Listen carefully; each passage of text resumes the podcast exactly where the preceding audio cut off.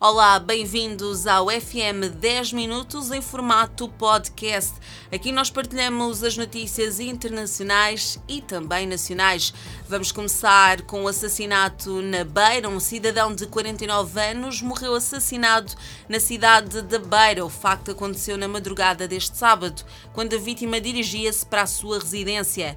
Morte que colheu de surpresa os familiares e a comunidade pai de nove filhos, o finado, que em vida respondia por Francisco João, despediu-se da sua esposa na sexta-feira e prometeu voltar. Mas na manhã de sábado, a família recebeu a notícia da sua morte, que aconteceu mesmo no caminho que dá acesso à sua residência. Familiares e a comunidade buscavam respostas do que terá acontecido com a vítima, que apresentava alguns ferimentos na testa. O secretário da unidade afirma que nos últimos tempos, com o patrulhamento das autoridades policiais, os crimes do género foram reduzidos na zona. Vamos agora olhar para a fiscalização rodoviária.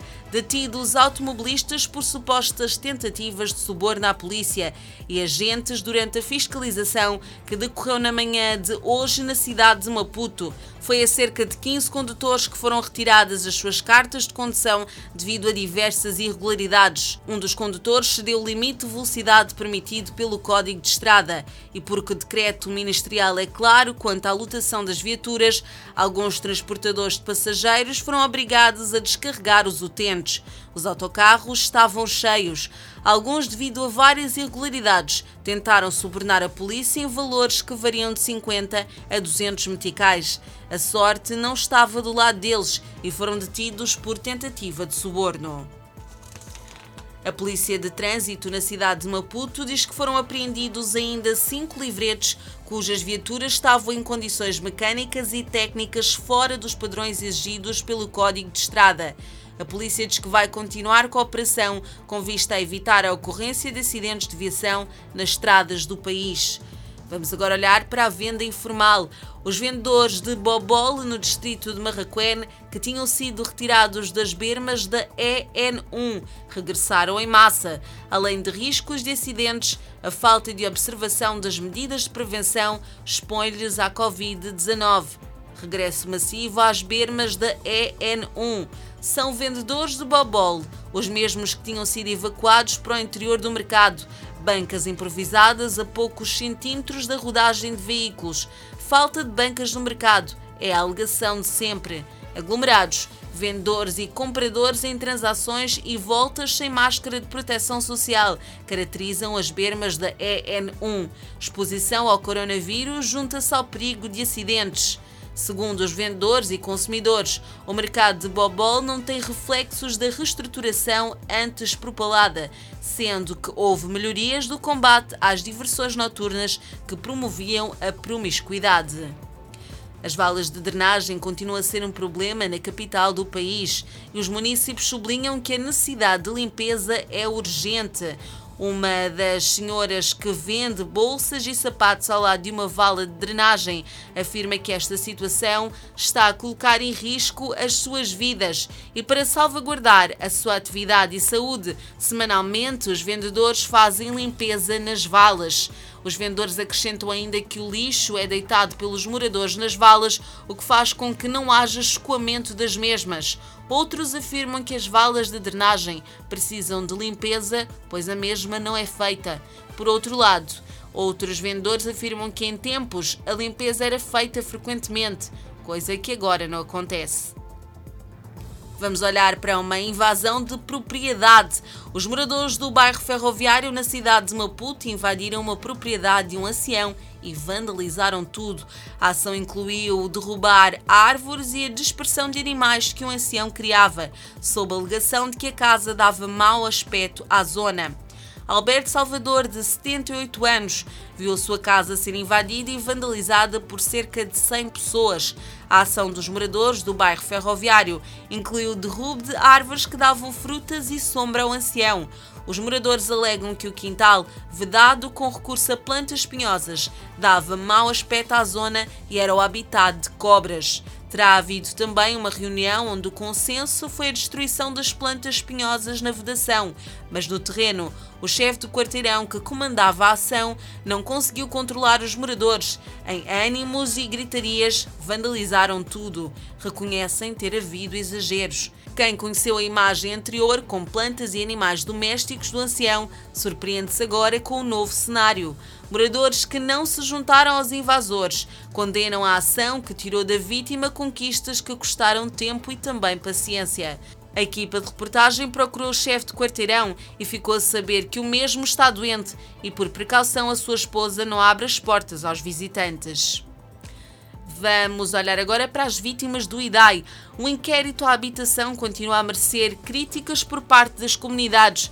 No 18º bairro, os moradores queixam-se de terem sido excluídos deste processo. A falta de informação credível sobre quem deve ser inscrito e onde o inquérito de habitação tem de decorrer continua a gerar desconfiança no seio das comunidades vítimas do ciclone Idai na cidade da Beira.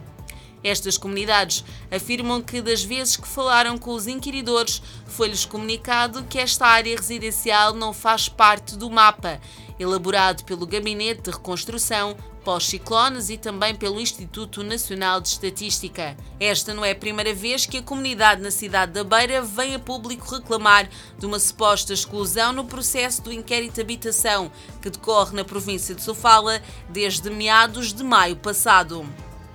Os municípios em Chimoio continuam a ignorar o recolher obrigatório.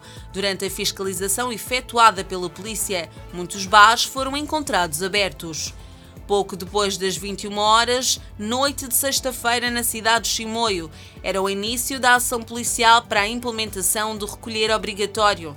Na operação estavam os agentes da Unidade de Intervenção Rápida, Polícia de Proteção, Polícia Militar e também Municipal. Foi uma intensa agenda numa cidade onde os municípios desafiam as autoridades. Na zona da Madrinha, concretamente no bairro 5, foi feita a primeira escala. Muitos bares estavam abertos. As pessoas desafiaram as regras anti-Covid-19. Após notarem a presença das autoridades, todos que lá estavam saíram em debandada, mas há quem não teve a sorte de escapar. Joãozinho Dino e o seu irmão foram interpelados ao longo da Estrada Nacional número 6 a vender os seus produtos por volta das zero horas. Foram recolhidos e, para escapar, Joãozinho entregou o seu irmão à polícia afirmando que ele é ladrão. Foi uma autêntica batalha por parte das autoridades porque há quem pretendia desafiar. Em um bar estavam muitas pessoas a consumir bebidas alcoólicas. Para escapar, há quem preferiu esconder-se no congelador. É preciso ser sortudo para escapar às autoridades, mas os dias não são iguais porque no seio da corporação reina um espírito de honestidade. Mesmo com tanto frio e chuva, o recolher obrigatório não parou. Os condutores também não escaparam da abordagem da polícia, escondiam bebidas debaixo das cadeiras. Vamos agora olhar para a aquacultura em Tete. Com a implementação do projeto Prodapé na província de Tete, prevê-se incrementar a produção da aquacultura dos atuais 1.000 para 4.000 toneladas de pescado por ano. Atualmente, a província de Tete, que conta com 460 piscicultores, produz por ano cerca de 1.000 toneladas do pescado, sendo destaque a tilápia. Com a implementação do projeto, que será executado também em Tete, a província espera aumentar a sua capacidade produtiva, tal como assegurou a secretária de Estado Elisa Zacarias. O governador da província referiu-se às potencialidades pesqueiras de que Tete dispõe, que para além de abastecer o mercado nacional, é igualmente exportado o produto pesqueiro para outros países.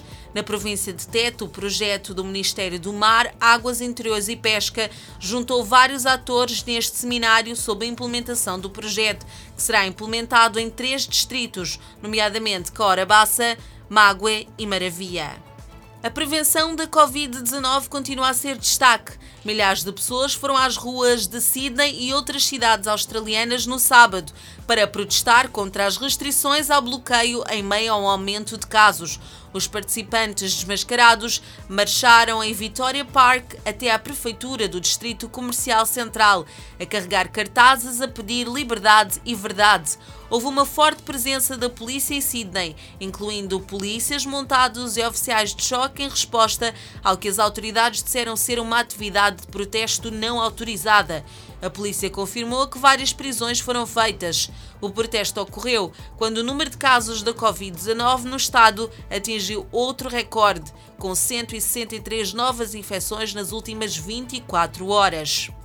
Ainda sobre a Covid-19, meio milhão de doses da vacina Pfizer chegaram à Geórgia no início de sábado. Geórgia recebeu na manhã de sábado as vacinas doadas pelo governo dos Estados Unidos. A remessa foi recebida no aeroporto pelo embaixador dos Estados Unidos na Geórgia e também pelo primeiro-ministro. Estas foram algumas das notícias nacionais e internacionais, mas poderá acompanhar mais destaques e outras notícias no Fala Moçambique quando forem 19 horas e 45 minutos com Ângela Semedo e Edson Muyanga. Até lá!